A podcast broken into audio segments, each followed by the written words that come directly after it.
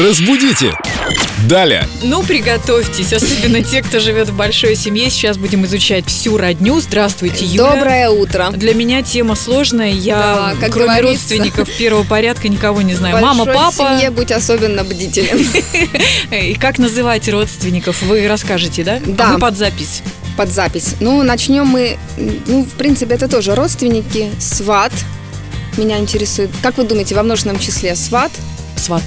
Сваты или сваты. Я слышала сваты. Вот все сваты говорят приехали. сваты, сваты, сваты. И На все самом деле ушах, да. сваты. А на самом деле, да, сват, сваты. А кто такие сваты? Это родители одного супруга по отношению к родителям другого А, вот супруга. как Не вообще называется. родственники, а вот именно родители одного по отношению к родителям другого. Это Все сваты. понятно. Сваты. кроме сваты того- сватья, правильно? Да, сваты, свати, соответственно. И кроме того, если засылают гонца кого-то вот посватать, он тоже сват. Я Кому-то была посвататься. уверена, что это со стороны мужчины родственники. Обычно же сватаются парни к девушкам, а не наоборот. Или сейчас все Я наоборот. не знаю. Заряжаем гонцов, едем свататься к нашему Наверное, рыцарю. Жизнь, жизнь многообразна.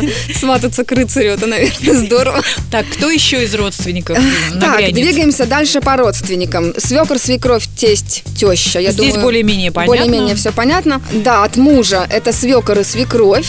У меня А от жены, есть свекор и свекровь, соответственно. и у меня нету, слава богу, тещи. Почему?